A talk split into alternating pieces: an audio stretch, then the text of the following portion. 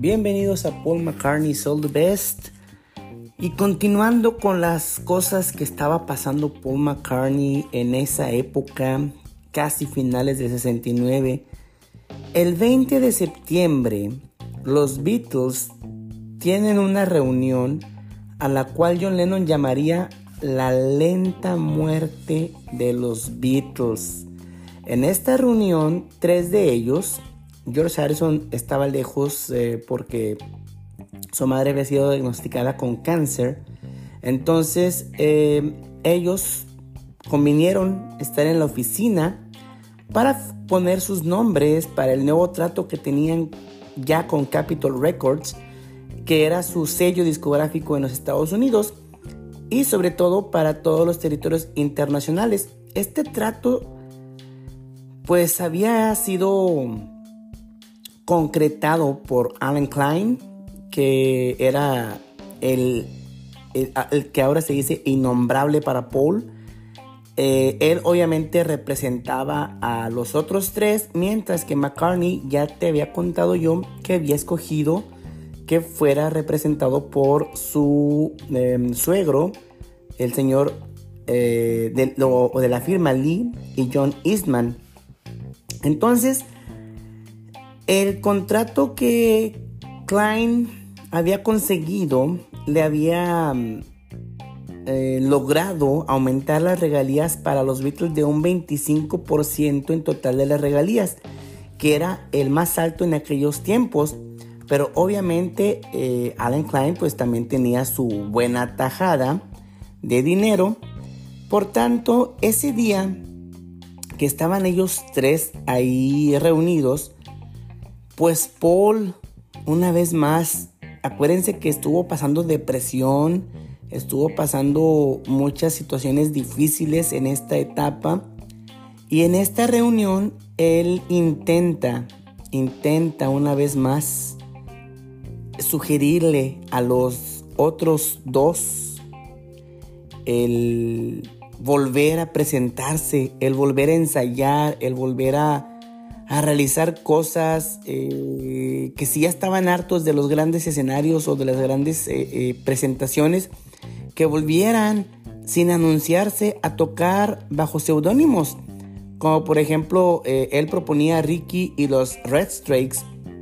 Y él les decía que bueno, era una forma de volver a tomar confianza y con esto estar de nuevo en contacto con la gente.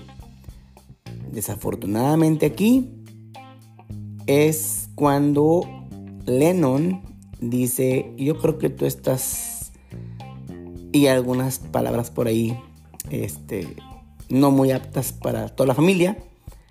Lennon dijo que en otras palabras que Lennon pensaba que McCartney estaba loco. Así. Y te anuncio ante todos que dejo el grupo. Quiero un divorcio. Obviamente esta declaración que yo te había comentado que Lennon era el que había terminado con los Beatles. Primero Ringo Starr en el álbum blanco, luego George Harrison en, en las sesiones de Get Back y ahora era Lennon el que decía que quería el divorcio de los Beatles, que ya estaba dejando la banda. Paul desde luego estaba sorprendido, de acuerdo con lo que él recuerda, era cuando la enfermedad de los Beatles, que ya tenía afectando desde hace tiempo, se había convertido en terminal. Él después, bueno, definitivamente sabía que los Beatles ya estaban separados y que todo esto que se estaba realizando eh, ante la declaración de Lennon no era más que algo que él ya estaba presentiendo, pero, pero, que Paul McCartney había sido desde siempre, desde la muerte de Brian Epstein, había sido el que quería y seguía manteniendo a los Beatles unidos.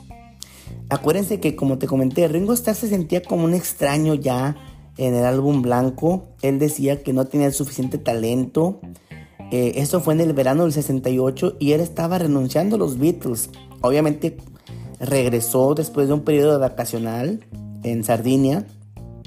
Y cuando llegó a los estudios Abbey Road encontró sus flores, eh, su batería llena de flores para celebrar su regreso.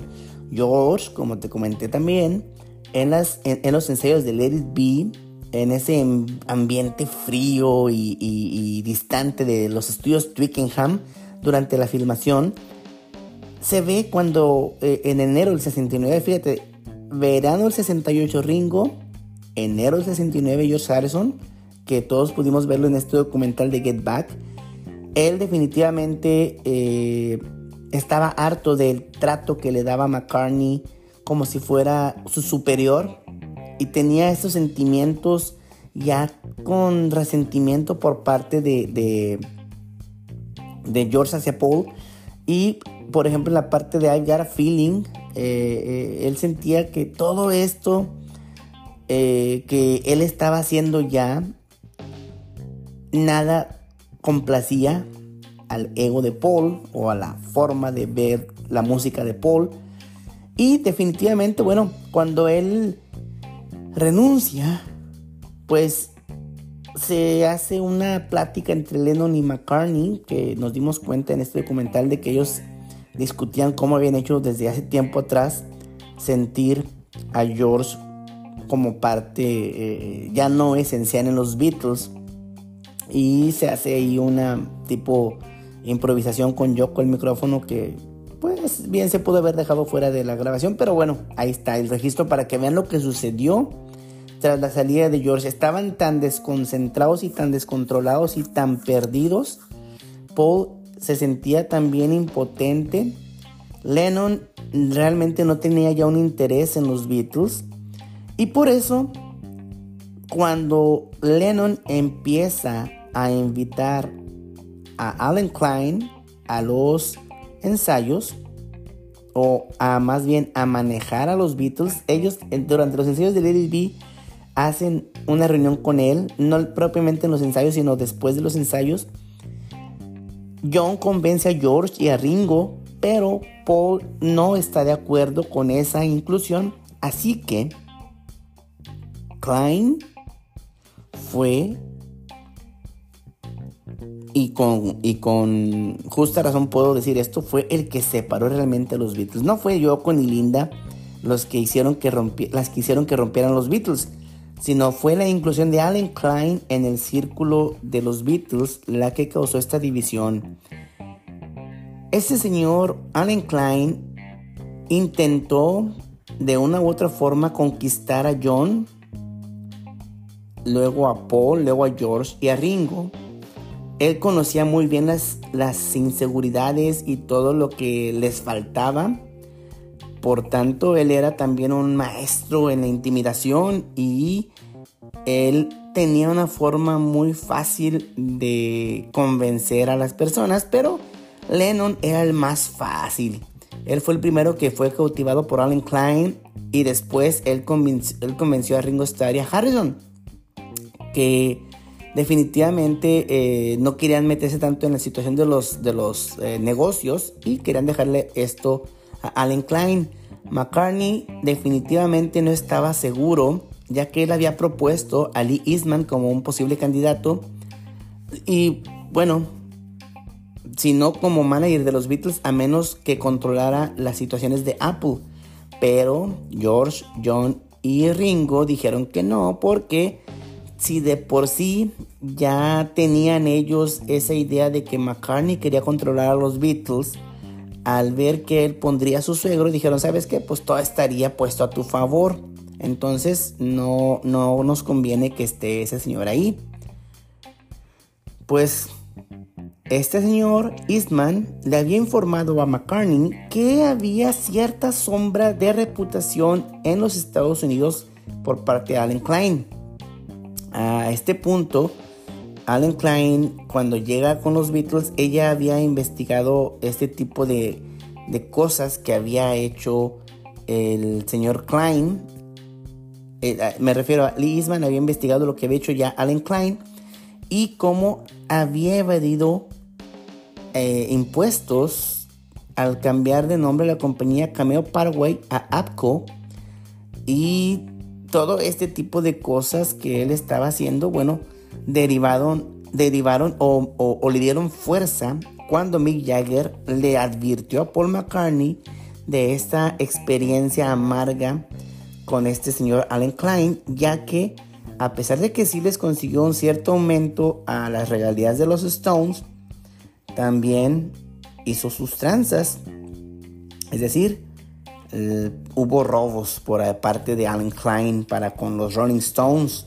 Entonces, a punto de estar involucrados con Klein, Paul sintió que él tenía solamente que añadir esta información que le había dado eh, eh, Mick Jagger a, a él. Y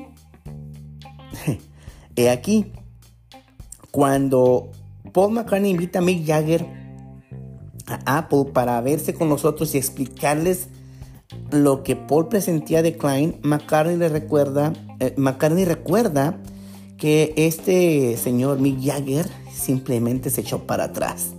Cuando ya vio los cuatro Beatles dijo, bueno, pues eh, está bien si tú estás en ese tipo de cosas. Pero definitivamente se echó para atrás, se rajó. En otras palabras, Mick Jagger se rajó y no les dijo que eh, era un ladrón. Con esto, bueno, pensaron que todo era parte de la idea de Paul de querer a fuerza poner a su a sus a su suegro y dijeron, ¿sabes qué? No, no aceptamos a, a estos señores, queremos a Alan Klein. Y cuando estaban ellos ya en una reunión, ya estaban George, John y Ringo. Eh, durante las sesiones de Abbey Road con Alan Klein, ellos le informaron a Paul que él tendría que firmar eh, a esta compañía APCO exactamente ahí y en ese momento. Y Klein tenía que reportar en ese momento también a su, a su, ¿cómo se llama? Este? A su equipo de trabajo. McCartney se rehusó diciendo que él esperaría hasta el viernes por la noche y que pues si todo estaba bien pues no tendrían por qué temer eh, que esperaran hasta el viernes que daba, daba lo mismo no eh, filmar esa misma noche eh, que estaban ahí reunidos con Mick Jagger esta pues nueva, eh, nuevo intento por firmar con un manager.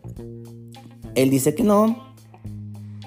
Em, los otros le dijeron que mm, Klein estaba pidiendo el 20% de todas las futuras ganancias que tuvieran los Beatles. Eh, en este sentido, por, por eh, en lugar del 15%, entonces él pedía el 20%. Paul dijo, no, ¿sabes qué? Él debería tener el 15%, o sea, no hay, no tiene por qué haber algo eh, extra, puesto que los Beatles son un gran acto, no son cualquier banda. Entonces, ahí los tres, eh, pues, se enojaron con Paul y se fueron del estudio. Así el mayo 8 del 69, John, Ringo y George firmaron con APCO. Solamente tres días antes, los Beatles habían empezado la grabación de esta canción llamada You Never Give Me Your Money, que era un ataque contra Klein. McCartney recuerda que Lennon sí se dio cuenta del sentido del humor de la, de la letra. Y bueno, a, a esta altura ya nadie se podía reír o en los Beatles no tenían una forma de reírse porque todo estaba fregadamente yéndose al más allá. Así que McCartney se retiró otra vez y empezó a realizar pinturas, empezó a, a, a de una u otra forma sacar toda esta frustración que traía.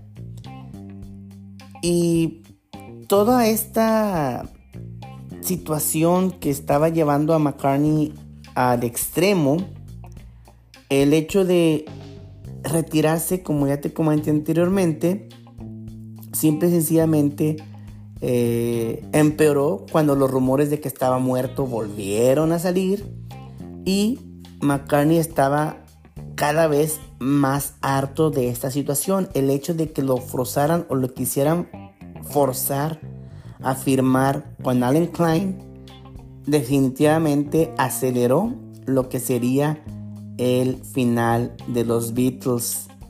Ya se había intentado eh, de una u otra forma que los Beatles estuvieran en vivo. El último intento de Paul fue eh, el hecho de presentarse en la azotea, que también al final ya no estaba muy seguro de si quería realizarlo porque los otros estaban muy reacios a realizar esta, esta presentación. Entonces, ¿qué sucede? ya llega McCartney a esta decisión de no tomar como representante a Alan Klein. Los otros tres le culpan de ser terco y de querer todo ponerlo a su favor. Y con esto viene la parte más complicada que te voy a platicar en el siguiente episodio. Hasta luego, soy Andy Ortiz, espero que te esté gustando el podcast, suscríbete, dale like, compártelo si esa es tu decisión y nos vemos aquí en el siguiente episodio que espero sea dos o tres veces por semana en esta nueva plataforma ya por Spotify y gracias, hasta luego.